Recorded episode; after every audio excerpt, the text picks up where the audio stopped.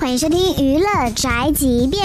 当一众网红还在靠颜值骗礼物时，我们能说会道的 Papi 酱早已凭借着一张小嘴傲视群雄。去年除了王思聪，想必没有第二个人可以跟 Papi 酱并驾齐驱。但时隔一年，国民老公王思聪还是那个老公，Papi 酱的热度却不在。日前就有消息分析称，Papi 酱的关注度似乎已经被榨干，在各大平台的关注度均在下降。除了人气大减，之前力捧 Papi 酱的逻辑思维也已撤资，曾经两千两百万拍下来的天价广告也再无下文。回顾二零一六年，Papi 酱又是做淘宝电商，又是制作个人表情包，更时常和网友直播互动，可谓广撒网。